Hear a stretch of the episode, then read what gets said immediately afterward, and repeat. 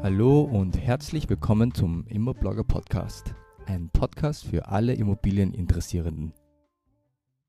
Wie läuft eine Immobilientransaktion in Österreich ab und welche rechtliche Rahmenbedingungen sind zu beachten? Dazu spreche ich mit Michael und Adam von der Kanzlei am Ring und wir gehen Themen durch wie das Kaufangebot, den Kaufvertrag und auch rechtliche Probleme, die auftreten könnten. Viel Spaß mit dem Interview. Hallo Michael, hallo Adam, danke, dass ihr Zeit für mich gefunden habt. Im heutigen Podcast gehen wir zusammen den Kaufprozess eines Immobiliendeals durch. Aber bevor wir starten, könnt ihr euch bzw. eure Firma kurz vorstellen. Ja, sehr gerne. Also mein Name ist Michael Delitz, ich bin Anwalt. Ich war viele Jahre in einer international tätigen Großkanzlei ähm, im Bereich Immobilienrecht und Gesellschaftsrecht und habe eben letztes Jahr ähm, den Schritt in die Selbstständigkeit gewagt und gemeinsam mit Adam Wu, der neben mir sitzt, ähm, betreibe ich jetzt die Kanzlei am Ring. Und wir sind eben im Bereich Immobilienrecht spezialisiert. Dann werde ich mich mal kurz vorstellen. Mein Name ist Adam Wu. Ich äh, war mit dem Michi gemeinsam in, äh, in der äh, internationalen Großkanzlei, bin in der Gößbank tätig. Da haben wir uns auch kennengelernt und auch im Bereich Immobilienrecht, Gesellschaftsrecht äh, äh, waren wir da spezialisiert tätig haben da national international Kunden betreut und ähm, mit Liegenschaftsdeals äh, kann ich sagen für uns beide, dass äh, wir damit sehr betraut sind und ähm, derzeit unterstütze ich den Michi. Mhm. Und wann habt ihr eigentlich begonnen, selbstständig zu werden? Also den Schritt habe ich letztes Jahr im September gewagt. Also wir sind ja quasi seit einem Jahr am Markt und ähm, machen es immer noch wie am ersten Tag mit voller Freude und äh, habt auch viele Aufträge oder halt mit der Zeit kommen immer mehr Aufträge, ne? Ja, es ist wie, wie bei jedem Business, der Anfang ist, ist kein leichter, aber wenn man am Ball bleibt und fleißig ist, ähm, steigt die Auftragszahl und ich glaube, wir können nach dem ersten Jahr doch ein sehr positives Fazit ziehen. Mhm. Und grundsätzlich die Dienstleistungen, die ihr anbietet, ist mehr auf Immobilien bezogen oder auch auf äh, andere Tätigkeiten, andere Dienstleistungen? Na, wie schon gesagt, also unser Hauptaugenmerk liegt auf Immobilienrecht. Wir machen natürlich nebenbei auch ein bisschen Gesellschaftsrecht, ähm, je nachdem, ähm, was gefragt ist, teilweise auch ein bisschen überschneidend. Aber unser Hauptfokus liegt eben im Immobilienbereich ähm, und da machen wir alle, alle immobilienspezifischen Verträge, sei es Liegenschaftskaufverträge, Pachtverträge, Mietverträge, Jetzt dieses Jahr mhm. die Schenkungsverträge ähm, in Bezug auf Liegenschaften, ähm, Dienstbarkeitsverträge. Also da liegt unser Hauptaugenmerk und da haben wir uns halt ähm, verstärkt spezialisiert. Mhm. Und sowohl im privaten Segmentbereich und auch gewerblich, nicht? Ja, genau, sowohl im privaten als auch gewerblichen Bereich. Das ist ähm, beides. Mhm.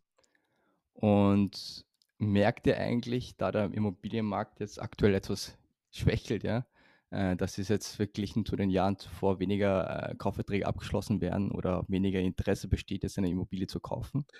Also im Vergleich zum letzten Jahr ähm, äh, definitiv äh, ist da ein, ein, Rückgang an Kaufverträgen spürbar. Was, man, was wir jetzt aufgrund äh, unseren Deals sagen können, ist, dass dieses Jahr Mikrowohnungen oder Wohnungen, die halt zu einem geringeren Kaufpreis verkauft werden, eher mehr Interesse besteht bei solchen Objekten ähm, für Investoren, die zum Beispiel ähm, Geld beiseite haben und für Zeiten wie diese, sagen wir mal so, ähm, eben die äh, Immobilie so mit, mit einem ähm, Eigenkapital kaufen können, wenig Finanzierung. Ja, ich glaube, das ist das, das, Hauptproblem derzeit. Das sind die Finanzierungen, ähm, da doch hohe Eigenmittel erwartet werden ähm, und auch die Finanzierungsrate einen bestimmten Teil des Einkommens nicht überschreiten darf sehen wir verstärkt, dass eben der Immobilienwunsch ist, glaube ich, immer noch da, aber derzeit für manche nicht realisierbar. Und deshalb sind eigentlich Wohnungen mit einem, mit einem geringeren Kaufpreis derzeit am Markt eher gefragt als, als ähm, teuerpreisige Immobilien. Mhm. Das heißt eher Leute, die halt einen guten Eigenkapitalpolster haben sind halt noch äh, interessiert, Immobilien zu kaufen, als die jetzt, die äh, hoch verschuldet werden wollen oder, oder eine Finanzierung benötigen. Ne? So ist es. Aber grundsätzlich kann man schon sagen, und ich glaube, es ist auch bei uns im, im deutschsprachigen Raum ist der Wunsch nach einer Immobilie immer groß, aber derzeit mit den, mit den Finanzierungsrahmen ist es teilweise halt nicht realisierbar. Und das ja. natürlich, glaube ich, die ganze Branche. Und der zweite große Punkt ist, dass natürlich die Kosten, auch vor allem die Baukosten, sehr gestiegen sind ähm, und dadurch natürlich auch was vor allem Bauträger betrifft, ähm, solche Wohnungen natürlich ähm, teurer geworden sind. Aber das betrifft, glaube ich, derzeit alle. Also man sieht es ja im Handel, die Preise sind einfach gestiegen und das spiegelt sich natürlich auch im Immobilienmarkt wieder. Genau, das heißt bei den Neubauprojekten, auch wenn die Nachfrage eigentlich schwach ist, kann man eigentlich mit den Preisen nicht viel weiter runtergehen, weil die Baukosten eben so hoch sind. Also, ja. Genau. Ja, gehen wir dann mal weiter zum Kaufprozess. Ähm, in Österreich, nur in Österreich eigentlich, glaube ich, gibt es ja dieses Kaufangebot, bevor man ja ein, äh, den Kaufvertrag ja abschließt. Was ist eigentlich dieses Kaufangebot? Könnt ihr noch kurz äh, erläutern, was es eigentlich ist? Also in Österreich ist gang und gäbe, dass bevor man eine Immobilie erwirbt, ein Kaufangebot legt. Das ist quasi eine verbindliche Interessensbekundung, dass man eine bestimmte Immobilie erwerben möchte. Ähm, was ich gleich dazu sagen kann, ist eben, dass ähm, was viele nicht wissen, ist, dass dieser Kaufangebot eigentlich schon die wesentlichen Punkte eines Kaufvertrages beinhaltet. Und wenn man diesen abschließt, schon eigentlich ein Kaufvertrag zustande kommt, von dem man nicht mehr so leicht zurücktreten kann.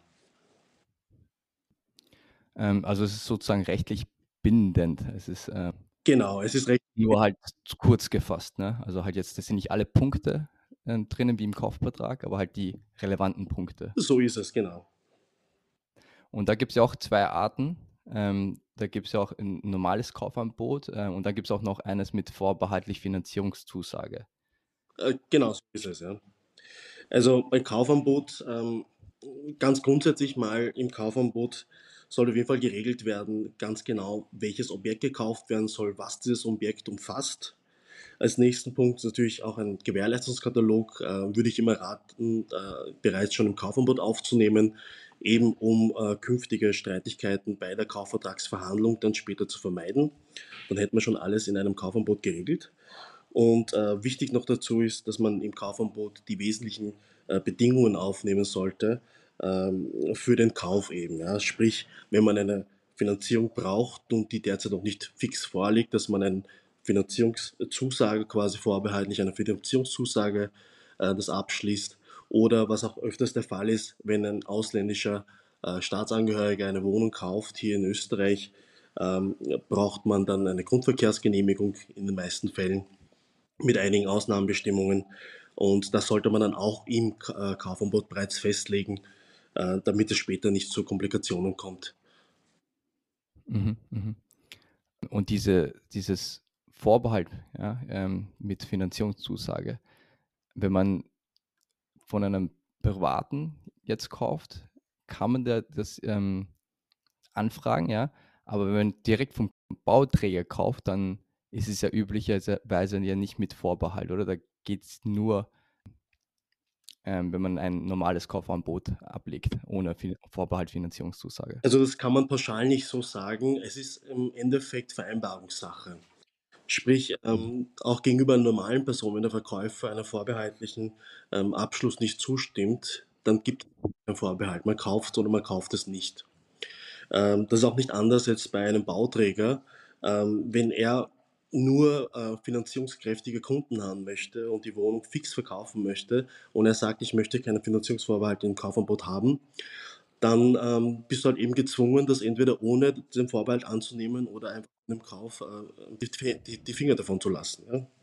Mhm, mh. Das ist ähm, leider Vereinbar Vereinbarungssache. Ja?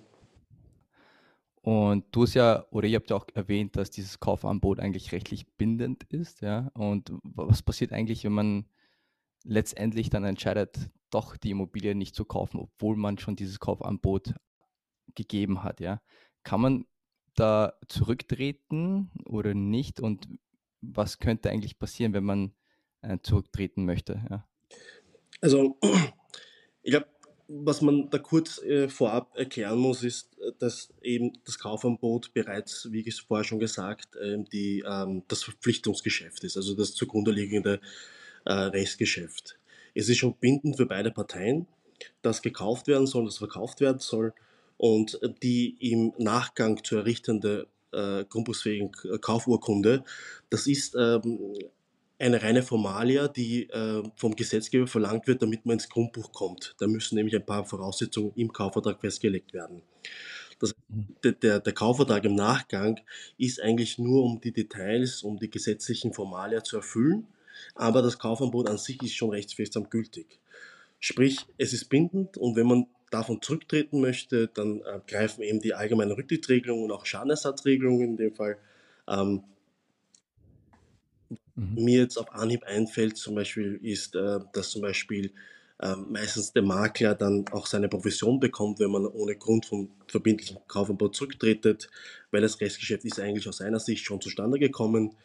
Und auch ähm, wenn der Verkäufer zum Beispiel äh, zwischenzeitlich einen Wertverlust erlitten hat, äh, weil er die Wohnung nicht äh, rechtzeitig wegbekommen konnte aufgrund eines Kaufangebots, dann ähm, in der Regel holt man sich ein Sachverständigengutachten und äh, beziffert dann die, den Wertverlust.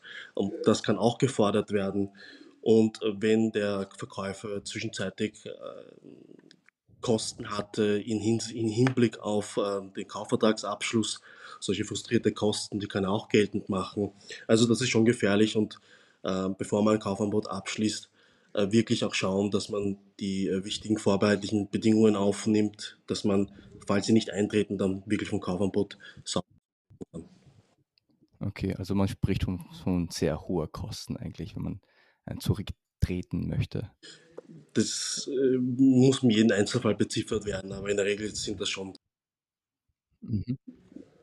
Und es ist halt nicht sichergestellt, dass man zurücktreten kann. Also ähm, der Verkäufer könnte weiterhin auf Abschluss des Kaufvertrages ähm, klagen, ähm, wenn er den Kaufpreis haben möchte. Also so einfach ist ein Rücktritt nicht und man sollte sich genau überlegen, bevor man ein Kaufverbot unterfertigt. Jetzt zu dem Abschluss, wenn man jetzt äh, die Immobilie kaufen möchte, welche Kosten eigentlich neben dem Kaufpreis würden eigentlich noch anfallen? Da gibt es ja die gesetzliche ja. Gebühren äh, und Steuern, die halt noch anfallen würden. Genau, also in, in Österreich fallen im, im, Zusammenhang mit Immobiliengeschäft zunächst die Grundwerbsteuer in Höhe von 3,5 Prozent und die Eintragungsgebühr ähm, in Höhe von 1,1 Prozent an. Äh, die messen sich grundsätzlich am Kaufpreis bzw. der Gegenleistung. Weitere Kosten sind die Maklerkosten, die betragen üblicherweise 3% ähm, plus Umsatzsteuer, kann man aber frei vereinbaren mit dem Makler. Ähm, weitere Kosten sind natürlich die Kosten für die Vertragserrichtung durch den Anwalt, ähm, die Notarkosten für die Beglaubigung der Unterschriften und auch die Gebühren und Kosten im Rahmen einer Finanzierung. Ähm, Finanzierung lösen zum einen Bankspesen aus, und auch die Eintragung eines Pfandrechts im Grundbuch löst eine Gebühr von 1,2 Prozent der Finanzierungssumme aus, ähm, die als Steuern zu bezahlen sind. Mhm. Das heißt, ähm, die Notarskosten, Grundbucheintragungsgebühren und die Grunderwerbskosten sind eigentlich von der Höhe gesetzlich geregelt, oder? Und die anderen Nebenkosten, die anfallen könnten, ist eigentlich Verhandlungssache. Ja, also gesetzlich geregelt auf jeden Fall die Grunderwerbsteuern, die Eintragungsgebühr, ähm, auch die Kosten für die Eintragung der Hypothek, ähm, Vertragserrichtung und Makler kann man frei vereinbaren. Und was Notargebühren betreffen, die werden meistens nach Tarifgesetz festgelegt. Ähm, mhm. Auch da besteht ein gewisses Maß an Verhandlungsspielraum mit dem Notar. Okay, und übernimmt der Käufer dann die gesamten Kosten? Genau, möglicherweise übernimmt der Käufer die gesamten Kosten. Dafür mhm. bestimmt der Käufer auch meist den Vertragserrichter und auch den Notar. Ähm, aber dafür hat auch alle Kosten zu tragen. Das ist üblich. Man kann aber auch anders vereinbaren, aber üblicherweise sieht der Käufer alle Kosten. Mhm. Das heißt, der Verkäufer, wenn er eine Immobilie verkaufen möchte, hat er eigentlich keine Kosten, die er tragen muss. Und das ist Verhandlungssache. Meist werden die Kosten zum Beispiel zur Löschung einer bestehenden Hypothek oder zur Rückführung eines bestehenden Kredites, diese Kosten werden üblicherweise vom Verkäufer getragen.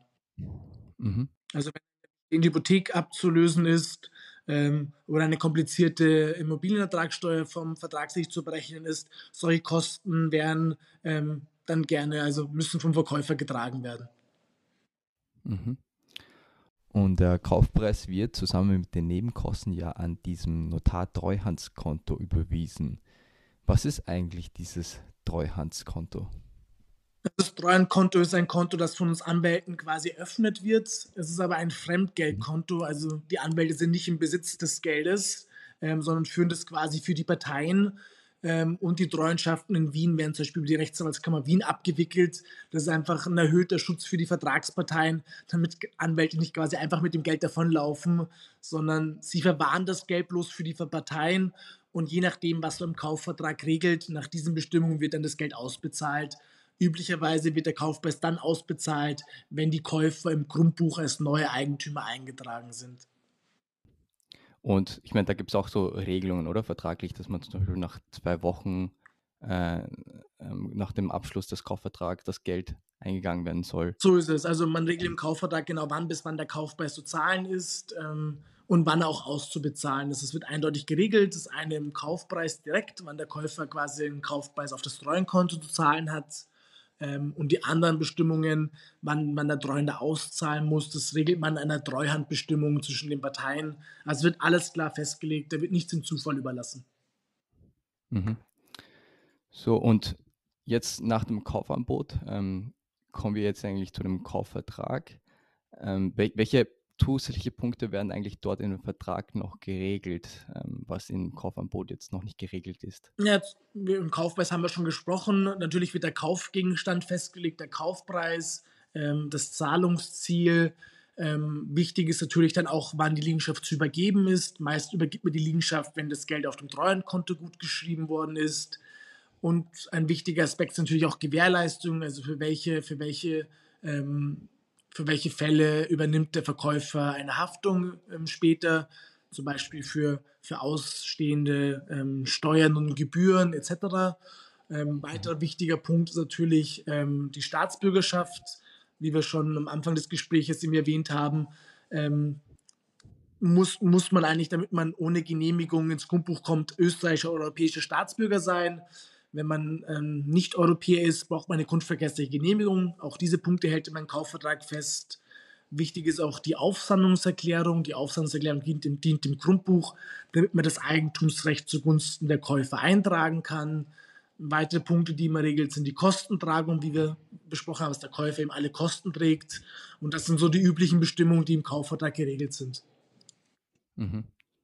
Und prüft ihr eigentlich auch ähm, ob der Verkäufer eigentlich der tatsächliche Eigentümer ist oder sonstige Dokumente, zum Beispiel, dass der Verkäufer im Grundbuch eingetragen ist als Eigentümer.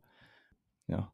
Also vor jeder Kaufvertragserrichtung äh, holen wir uns über einen Grundbuchsauszug einen tagesaktuellen, aus welchem dann ersichtlich ist, wer der Eigentümer eigentlich ist und welche Lasten derzeit äh, auf der Liegenschaft haften. Ähm, das schauen wir uns schon an ähm, wir sind leider nur begrenzt auf das, was öffentlich einsehbar ist, sprich alle außerbücherlichen Sachen, ja, so schuldrechtliche Verträge oder Mietverträge, die äh, derzeit auf den Liegenschaften, die, die Liegenschaften belasten. Da sind wir auf die Auskunft der Parteien angewiesen. Das können wir natürlich nicht aus dem Grundbuch ersehen. Wenn ich jetzt als neuer Eigentümer jetzt äh, eine Immobilie jetzt erwerbe ähm, und in dieser Wohnung ist ja schon bereits ein, ein Mieter, ähm, wird er dann automatisch gekündigt oder muss der Mietvertrag dann mit übernommen werden?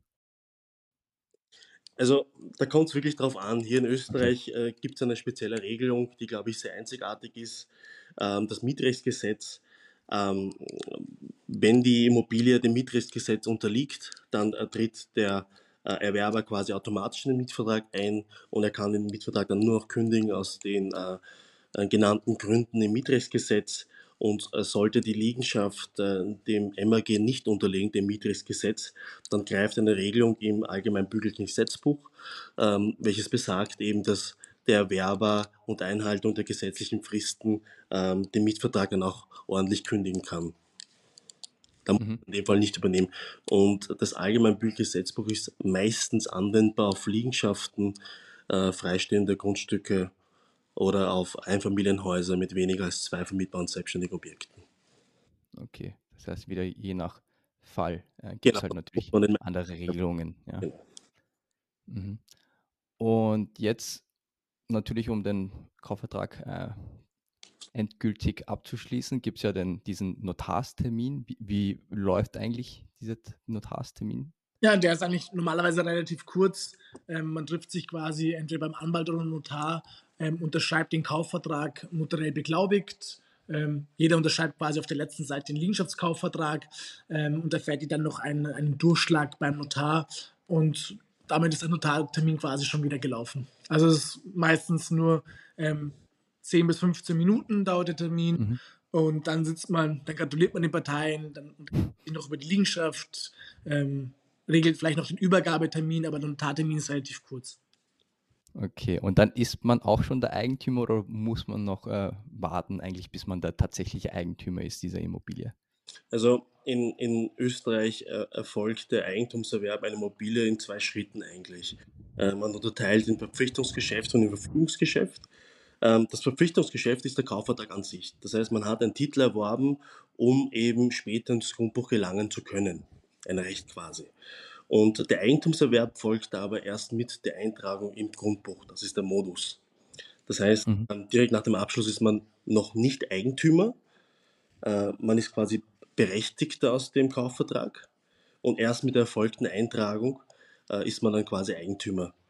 Und ähm, die Eintragung, also nachdem sämtliche Dokumente vorliegen und wir den Antrag beim Grundbuch stellen auf Eintragung, ähm, erfolgt meistens binnen zwei bis fünf Wochen je nachdem, welches Gericht hier zum Beispiel in Wien zuständig ist, die arbeiten unterschiedlich schnell.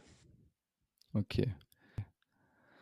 So, ähm, ich würde jetzt mal sagen, kommen wir mal zu ein paar ähm, Problemfällen, die aufkommen könnten. Ja?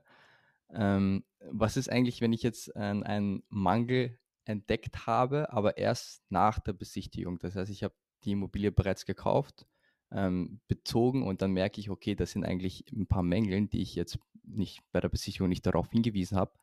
Kann man da eigentlich noch was machen danach? Ja, da kommt das, da muss man wirklich sagen, dass äh, Einzelfall bezogen. Stehsatz. Mhm. Es kommt drauf an. okay. Weil ähm, es ist nämlich so, im, im Kaufvertrag legt man eigentlich schon fest, was für ein Zustand, in welchem Zustand sich die Immobilie befinden soll.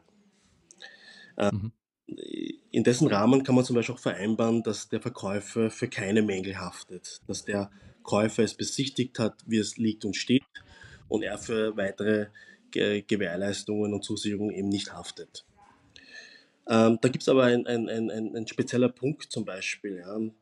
Ähm, auch mit so einer Klausel kann man eigentlich nur effektiv ähm, leicht erkennbare Mängel ausschließen.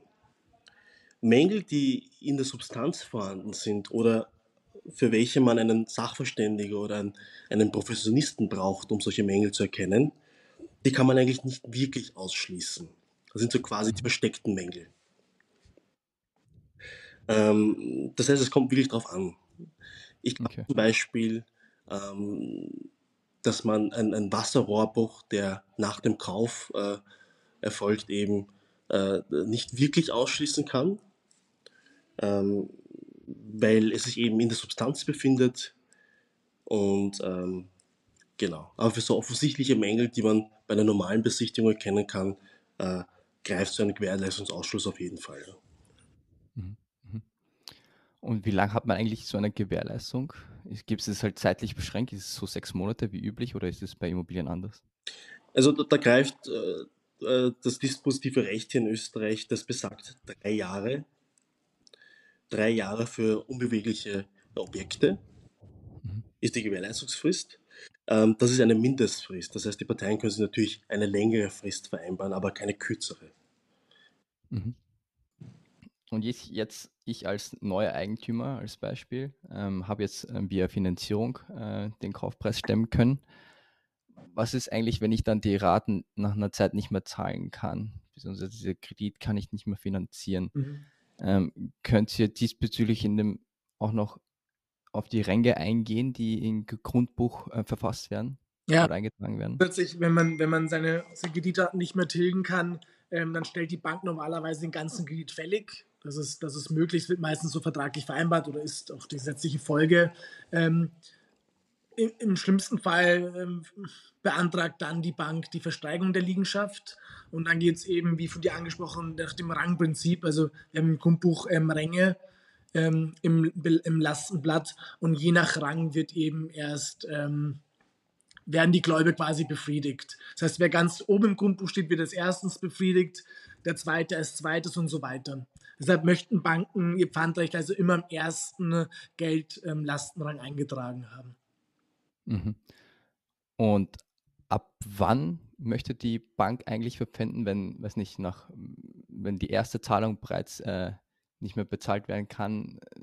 Mhm. Oder, weiß nicht, erst nach der zweiten Rate, wenn die zweite, zweite Rate nicht bezahlt werden kann? Oder, ich meine, gibt es da irgendwelche Regelungen, wo die Bank dann sagt, okay, jetzt muss ich die Immobilie verpfänden? Also, diese Regelung findet sich meistens in den Kreditverträgen. Ähm, mhm. Ähm, da steht meistens drinnen, dass im äh, qualifizierten äh, äh, Verzug, sprich, der hat, man ist mit zum Beispiel mit einer Rate fällig und ähm, man mahnt den jeweiligen Kreditnehmer einmal und er zahlt noch immer nicht, ähm, dann gibt es meistens so eine Regelung, dass er, dass die Bank quasi den gesamten Kredit sofort fälligstellen darf. Äh, das erfolgt dann per Aufforderungsaufschreiben, dass man den Vertrag jetzt aufkündigt und die gesamte Rate fälligstellt und dann gibt man den äh, Kreditnehmer eine Frist, eine angemessene Frist, die im Schreiben äh, festgehalten ist und wenn danach nicht gezahlt wird, dann wird man das gerichtlich Geld machen und im Zuge mhm. dessen auch ähm, eben die, die, den Streit im Grundbuch anmerken und in weiterer Folge, wenn ähm, ein Urteil gefällt ist, dass eben der Kreditnehmer schuldig ist, den Gesamtbetrag zu zahlen, ähm, erfolgt dann die ähm, erfolgt Versteigerung. Die Versteigerung aufgrund dieses Titels. Das ist quasi der Exekutionsverfahren. Das ist anschließend zum Zivilverfahren, was ich vorher jetzt gerade erklärt habe. Okay. Ähm, gibt es sonst eigentlich noch irgendwelche rechtlichen Streitfälle, die in der Praxis kommen könnten oder die ihr bereits miterlebt habt? Habt ihr Welche schöne Beispiele? Natürlich gibt es öfters Fälle, wo, wo die kaufende Partei im Anschluss behauptet, dass die Wohnung kleiner ist als gedacht. Ähm, letztens hatten wir so, dass eine Wohnung mit einer Terrassengröße, ich, von 70 Quadratmeter angegeben war. Beim Nachmessen hat die Terrassenfläche nur 50 Quadratmeter. Das sind so die üblichen Punkte. Ähm, was auch natürlich oft vorkommt, dass dann nach einer Zeit Schimmel kommt und festgestellt wird, dass vom damaligen Eigentümer quasi nur neu übermalt wurde ähm, und diese Punkte einfach nicht weitergegeben wurde, dass die Schimmel anfällig ist oder dass ein, ein technischer Mangel in der Substanz des Bauwerkes vorliegt. Also das sind die üblichen Punkte. Ähm, mhm. Ich glaube, das sind eigentlich die meisten Punkte. Viele andere Punkte, vor allem bei Wohnungseigentum, die können vorher eben ausgeschlossen werden, indem man sich die Vertragsdokumentation eben ansieht. Ähm, das sind dann meistens keine Punkte, sondern es ist eigentlich eher sind es Gewährleistungsthemen. Okay. Und wenn zum Beispiel bei solchen Fällen, ja, man hat eigentlich mehr Quadratmeter angegeben, als es tatsächlich ist, kann man dann einen Schadenersatz verlangen? Oder? Ja, da greift dann, Schadenersatz kann man verlangen, ähm, in Form einer Gewährleistung. Sprich, mhm. ähm, wenn man genau spezifiziert im, im Kaufvertrag, wie groß die Wohnung sein soll, und im Nachgang stellt sich heraus, dass die Wohnung doch nicht so groß ist, dann kann man ähm, im ersten Schritt ähm, eine Preisminderung geltend machen. Mhm. Sprich, man berechnet dann den Wert, den die, die, Wohnung eigentlich hat, mit der angegebenen Quadratmeter, äh, mit der tatsächlichen Quadratmeterzahl und äh, fordert die Differenz quasi im Verkäufer zurück. Ähm, mhm. Dann erst im nächsten Schritt, wenn das nicht möglich ist, zum Beispiel weil ähm, kein Geld vorhanden ist oder äh, das Geld nicht mehr rückführbar ist, kann man vom Vertrag zurücktreten. Das wäre dann quasi Ultima Ratio und dann das ganze Geld zurückfordern. Mhm, mh. Gut. Ich danke euch erstmal. Ich glaube, das waren alle Fragen, die ich äh, zu stellen habe, zumindest für diesen Termin. Ähm, ja, danke Adam, danke Michael es war sehr informativ. Ich denke auch, dass die äh, Zuhörer viel mitnehmen konnten. Danke dir, Lay. Danke für die ja, Zeit. Hat sehr Dank. Spaß gemacht. Danke. Habt ihr eigentlich noch, äh, noch Shoutouts oder irgendwelche Wörter, die ihr ähm, loswerden wollt? Nein, danke für die Möglichkeit. Das war auch unser erster Podcast und äh, uns ist wichtig, dass wir auch mit der Digitalisierung mitgehen. Und ich glaube, so Podcast-Folgen ähm, ist ein interessanter Part, um auch mal von seinem Beruf zu erzählen um es irgendwie einfach auch eine Allgemeinheit zu, zu schildern, was unser täglicher oder was der tägliche Ablauf bei Immobilienkaufverträgen ist. Und wir sind bescheidene Menschen, wir haben jetzt keine wirklich Shoutouts. okay. Super, ich danke euch nochmals, ja. Wir hören uns bestimmt später nochmal in Zukunft. Hat uns gefreut. Falls euch die Folge gefallen hat, folgt dem Podcast auf Spotify und auch auf Instagram at Immoblogger. Bis zum nächsten Mal. Thank you.